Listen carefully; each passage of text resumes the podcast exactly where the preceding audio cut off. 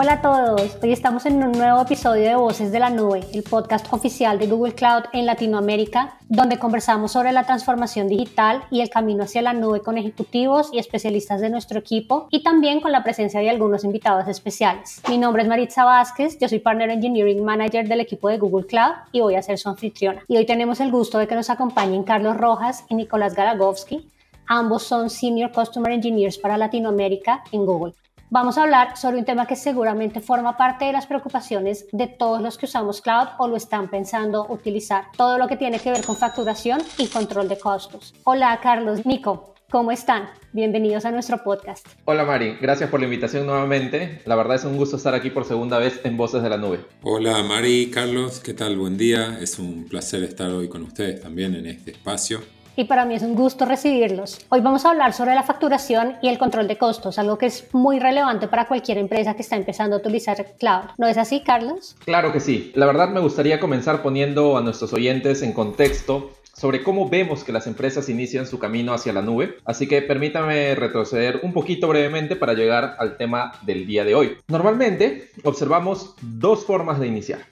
La primera, de abajo hacia arriba, donde los equipos que trabajan el día a día en los proyectos tienen problemas que resolver, buscan nuevas tecnologías y suelen considerar la practicidad de la nube como ideal para ello. Ellos comienzan a usarlas un poco tímido por partes, pero en muchas ocasiones incluso llegan a caer en el famoso Shadow IT. Sin embargo, ya con el tiempo ganan confianza, conocimiento y lo que al principio era como una prueba provisional termina convirtiéndose en un proyecto definitivo y termina incluso siendo utilizado por muchos usuarios y respalda procesos, productos o áreas claves de las compañías. Y como todo comenzó como un boceto, un borrador, una prueba, estos entornos generalmente inician con pocos controles, sin monitoreo, entre otras cosas. La segunda modalidad es de arriba hacia abajo. Cuando los ejecutivos o líderes de una empresa, de una organización, son los que presentan el desafío de migrar urgentemente su infraestructura o una de sus aplicaciones empresariales. Y estos suelen ser en base a un inconveniente de rendimiento, cuello de botella o que está obsoleta y necesita actualizarse rápidamente, algo urgente que realizar en base a una decisión de liderazgo. En estos casos también observamos varios de los problemas de control que mencionamos hace un instante, ya que normalmente las cosas tienen que hacerse con muy poco tiempo, como decimos aquí en Perú, para ayer, y ahí es donde aparecen los primeros desafíos de costos sin control. Así es, y yo diría que también, como lo mencionabas, el tema del famoso Shadow IT nace de la facilidad que estos servicios en la nube tienen para iniciar un proyecto, hacer una prueba de concepto, probar una tecnología nueva. La realidad es que es tan fácil hacerlo, es tan corto el tiempo que toma preparar el ambiente, tener todo listo y son tan bajos los costos a los que podemos llegar a acceder que en muchos casos las áreas de negocio o diferentes usuarios dentro de la empresa empiezan a usar estas tecnologías en la nube casi que sin planearlo, simplemente usando la tecnología y llega un momento en que ya han invertido tanto tiempo o han logrado tanto valor en un periodo de tiempo muy corto que es bien difícil sacarlos de allí. ¿Lo has visto también, Carlos? Sí, la verdad, ese tipo de escenario también ocurre. Acabamos de ver, ¿no? Casos de equipos por ejemplo, que inician sus proyectos con un poco de desorden y, por ejemplo, se olvidan de la infraestructura que tenían encendida. Prueban un servicio y se olvidan de apagar o eliminar los recursos que ya no están utilizando. O también pueden crear una infraestructura mayor a la necesaria lo que llamamos de un sobredimensionamiento y por lo tanto desperdician recursos, etc. Al poco tiempo pueden aparecer varias sorpresas, ya que el modelo más común hoy en día de la nube es pay as you go, pagar por lo que se usa. Y la falta de controles, monitoreo, gestión de esto se va a sentir sin duda alguna en la facturación mensual, lo que puede llevar a sorpresas desagradables y eventualmente podría llegar a excederse el presupuesto que tengan asignado. Sin duda alguna, la nube tiene muchísimos beneficios, no cabe duda alguna. Sin embargo, lo que he comentado son retos importantes que debemos tener en cuenta. Afortunadamente, con un poco de planificación y organización, es súper fácil evitar este tipo de escenarios. Ahora, Nico, hemos hablado un poco del impacto que la pandemia ha tenido en la planificación financiera de los equipos y de las empresas. Desde tu posición, ¿qué cambios han visto ustedes en este flujo? Sí, ahí la verdad que vimos muchos cambios. De hoy se aceleró drásticamente la toma de decisiones por parte de los ejecutivos de IT sobre la inversión en, en migración de cargas de trabajo, aplicaciones y datos hacia la nube pública, surgió una preocupación relacionada con la optimización del gasto sobre el uso de los recursos en la nube pública también. Y de acuerdo a un estudio que, se realizó por parte de Flexera, eh, hoy se estima que se desperdicia el 30% del consumo de la nube pública. Además, no hay ningún indicio de que la pandemia vaya a disminuir el ritmo de expansión del consumo de la nube en los próximos 12 o 24 meses. El mismo estudio también nos reveló que no solamente se debe acelerar el consumo y la inversión en la nube, sino que también deben aumentarse la complejidad debido a que una adopción cada vez mayor de entornos, debido a una adopción cada vez mayor de entornos de nube híbrida y múltiples. Sí, la verdad que es un punto de vista súper interesante porque muchos creímos que este tema de la pandemia, como en muchas industrias, iba a frenar en muchos casos el negocio, iba a detener un poco el crecimiento y la verdad es que los que estamos involucrados en temas de nube pública sobre todo, lo que hemos visto es una aceleración increíble de las empresas adoptando la nube precisamente porque se dieron cuenta de que era más difícil que antes el tema de, de comprar infraestructura física, de que llegara a tiempo, de que fuera entregada, de que las personas que administran esa infraestructura de pronto en un colocation o en algún otro tipo de esquema, si las empresas tienen algunos data centers propios, pues era más difícil cuidar a esas personas durante la pandemia, que se desplazaran a estos sitios donde están estos data centers. Entonces, muchas empresas empezaron a acelerar su adopción de nube precisamente porque dijeron, bueno, si ya empresas como Google tienen controlado la forma en que esa infraestructura es administrada y me garantizan que va a estar disponible y que esta pandemia que ha causado tantas dificultades en muchos sentidos de todo lo que es la operación de un negocio, pues no me van a afectar, al menos en ese dominio en esa parte y voy a tener la certeza de que la infraestructura está o de que los servicios están administrados por expertos, pues realmente hicieron que, que el mercado creciera muchísimo y que la adopción creciera bastante. Pero también lo han explicado Carlos y Nico, de alguna forma, pues el no tener como en cuenta esos puntos básicos o de control de costos, el tema del desperdicio de los recursos, pues también han crecido de la misma forma, ¿no? Entonces, Nico, te quisiera invitar a que nos compartas algunas formas en las que las empresas reducir estos costos. Tal cual. Sí, ahí existen, la verdad que existen muchas formas de cuidar ese sobrecosto y, y muchas maneras de reducir los costos, ¿no? Entonces, por ejemplo, teniendo en cuenta que a veces la preocupación consiste en reducir los costos relacionados con la facturación al final del día, esto está presente en la agenda de el CIO, el CFO, los administradores de IT, Incluso los desarrolladores hoy en día tienen muy presente el tema de los costos porque también ellos tienen ownership sobre los proyectos.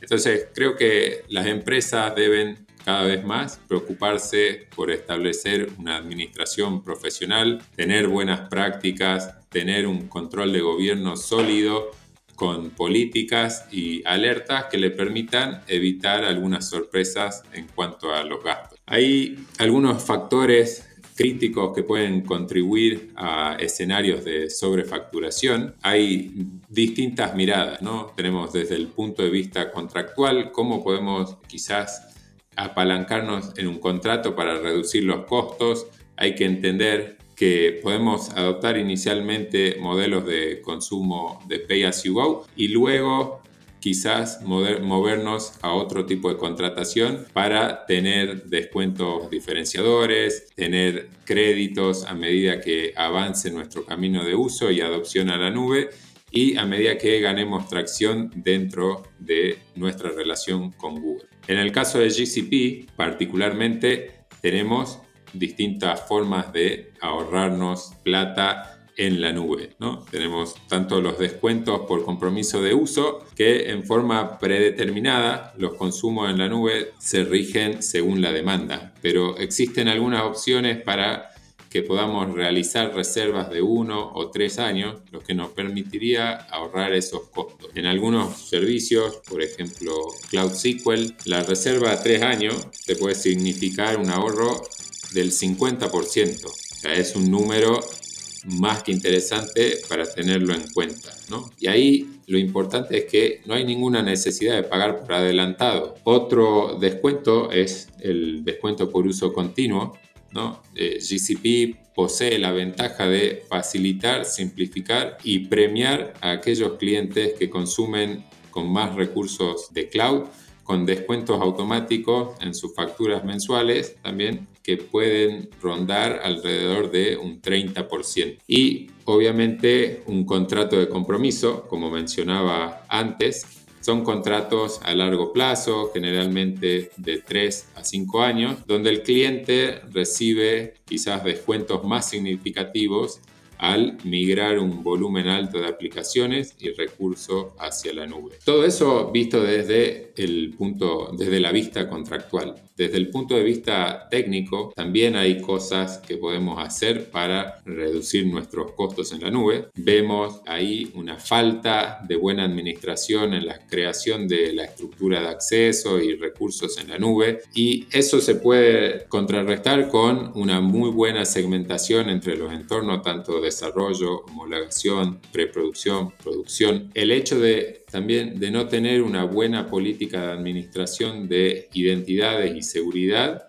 eso influye mucho en el costo, ya que por ahí gente que no tiene permisos termina creando, se termina armando recursos que después quedan sin dueño o sin ningún tipo de gobernanza y pueden disparar la facturación y los costos que tenemos en la nube. Y por último, también muy atado a esto, la falta de buenas prácticas de administración de entornos de producción, ¿no? lo que puede llevar a consumos absolutamente innecesarios y evitables. Para eso, eh, nosotros siempre sugerimos el uso de automatización de esos recursos. Entonces, poder crear y desplegar y hacer un rollback de esos recursos, tanto como sean, por ejemplo, discos, imágenes, etcétera, para tener siempre una claridad sobre lo que se está creando en la nube y cómo podemos reducir esos costos.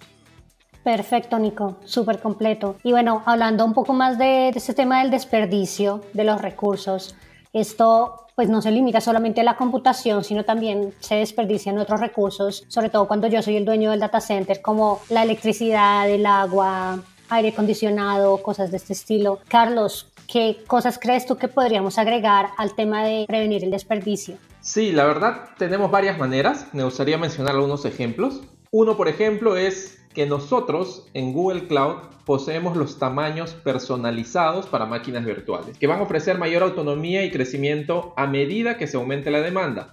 Además de que se ayuda a reducir los costos de manera significativa porque se reduce el tamaño sobredimensionado que hablábamos al inicio. Otros servicios de nube pública, por ejemplo, solamente tienen máquinas virtuales que se encuadran en un conjunto de modelos preconfigurados, donde, por ejemplo, para aumentar la capacidad de procesamiento, es decir, la cantidad de virtual CPUs, por ejemplo, debemos también aumentar necesariamente la cantidad de memoria RAM. Afortunadamente, en Google Cloud puedes personalizar la máquina virtual con el tamaño exacto que necesitas. E incluso puedes utilizar herramientas para medir la utilización real de estos recursos y eventualmente en el transcurso del tiempo ir ajustando todo lo que no estás usando. Otra forma de evitar el desperdicio consiste en cambiar tu mentalidad, es decir, pasar de pensar del entorno on-premise, el entorno local, a un nuevo paradigma de computación en la nube. En modo tradicional, en la vida on-premise, el objetivo era ocupar todo el hardware que teníamos con la mayor cantidad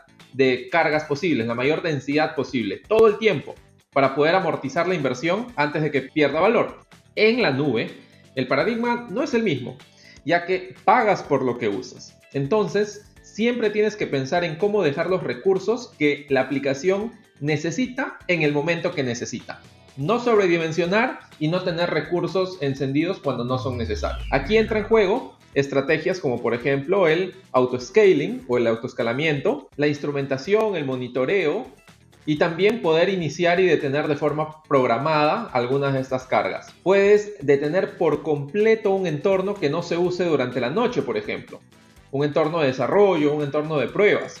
Del mismo modo, si tienes una aplicación que usa muchos recursos al final de mes, puedes duplicar o triplicar la infraestructura necesaria para ese periodo únicamente y el resto del periodo de tiempo utiliza menos recursos y por lo tanto pagas menos por esos servicios, ya que fuera de esas fechas pico que hablábamos, ¿no? De fin de mes, tendrías una infraestructura reducida y menos costosa. De igual manera, cuando las empresas usan y adoptan contenedores, existen estrategias que permiten disminuir los clusters fuera de un periodo de demanda pico, ¿no? De, una alta demanda. Entonces, de igual manera, cuando tenemos contenedores también podemos utilizar el autoescalamiento. Antos, por ejemplo, es uno de los servicios estrella, clave que ofrecemos en Google Cloud y que las empresas pueden utilizar para reducir sus costos y desperdiciar menos recursos. Y este es un tema súper importante porque cuando yo migro una aplicación para utilizar contenedores, si yo planeo bien ese contenedor y lo diseño bien, obviamente, voy a poder reducir hasta el 30% los recursos desperdiciados solamente porque en vez de estar utilizando un hardware muy grande y en vez de estar utilizando una máquina virtual completa donde tal vez hay un montón de contenido de esa máquina virtual que no es necesario, que la aplicación no está utilizando y sí puedo llevarla a un contenedor que va a iniciar mucho más rápido, entonces me va a permitir estos ahorros de tiempo y de recursos que Carlos mencionaba hace unos minutos. Y creo que también vale la pena hablar que en los episodios anteriores hablamos de lo que es el ahorro en infraestructura, solo lo hablamos en el episodio número 2 y sobre Antos en el episodio número 3, así que invitamos a quienes nos están escuchando a que si no lo han hecho, busquen estos episodios, ya que ahí van a encontrar información súper valiosa del tema de contenedores y del tema de ahorros. Claro que sí, de hecho, sin duda alguna tenemos varios temas súper interesantes y relacionados con el tema de ahora en los anteriores episodios de Voces de la Nube. Yo personalmente los invito de forma especial al episodio 3, donde también estuve invitado y tuvimos la chance de conversar sobre cómo Antos, nuestra plataforma de modernización de aplicaciones, los puede ayudar a lograr agilidad y reducir los costos de TI. Total, creo que es de los episodios que más hemos recomendado porque tenemos mucho interés en el mercado de saber qué es Santos, por qué es diferente, cómo me puede ayudar. Así que súper invitados a que busquen el episodio y lo puedan escuchar porque es súper interesante. Y bueno, hablando del tema de, de, desperdicio de recursos, etcétera, es importante también contarles un poco de ese compromiso que tenemos desde Google con todo lo que tiene que ver con sostenibilidad. Desde 2007, nosotros somos una empresa neutra en emisiones de carbono Somos la primera de las grandes corporaciones y somos el único proveedor de nube pública en este momento con 100% de las operaciones sujetas a este concepto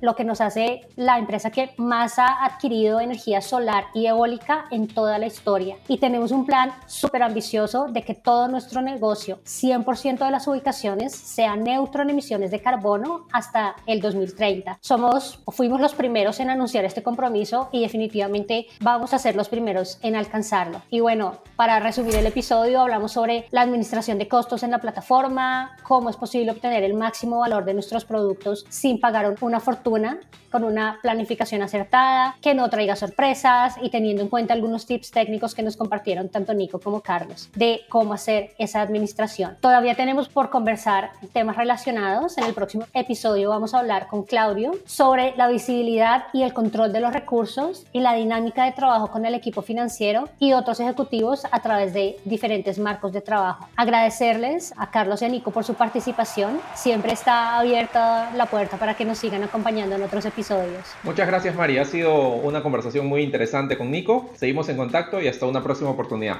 Gracias Mari, Carlito por la excelente charla y a los oyentes por escucharnos tan atentamente. Sigan enganchados con Voces de la Nube. Hasta luego. Gracias y hasta la próxima.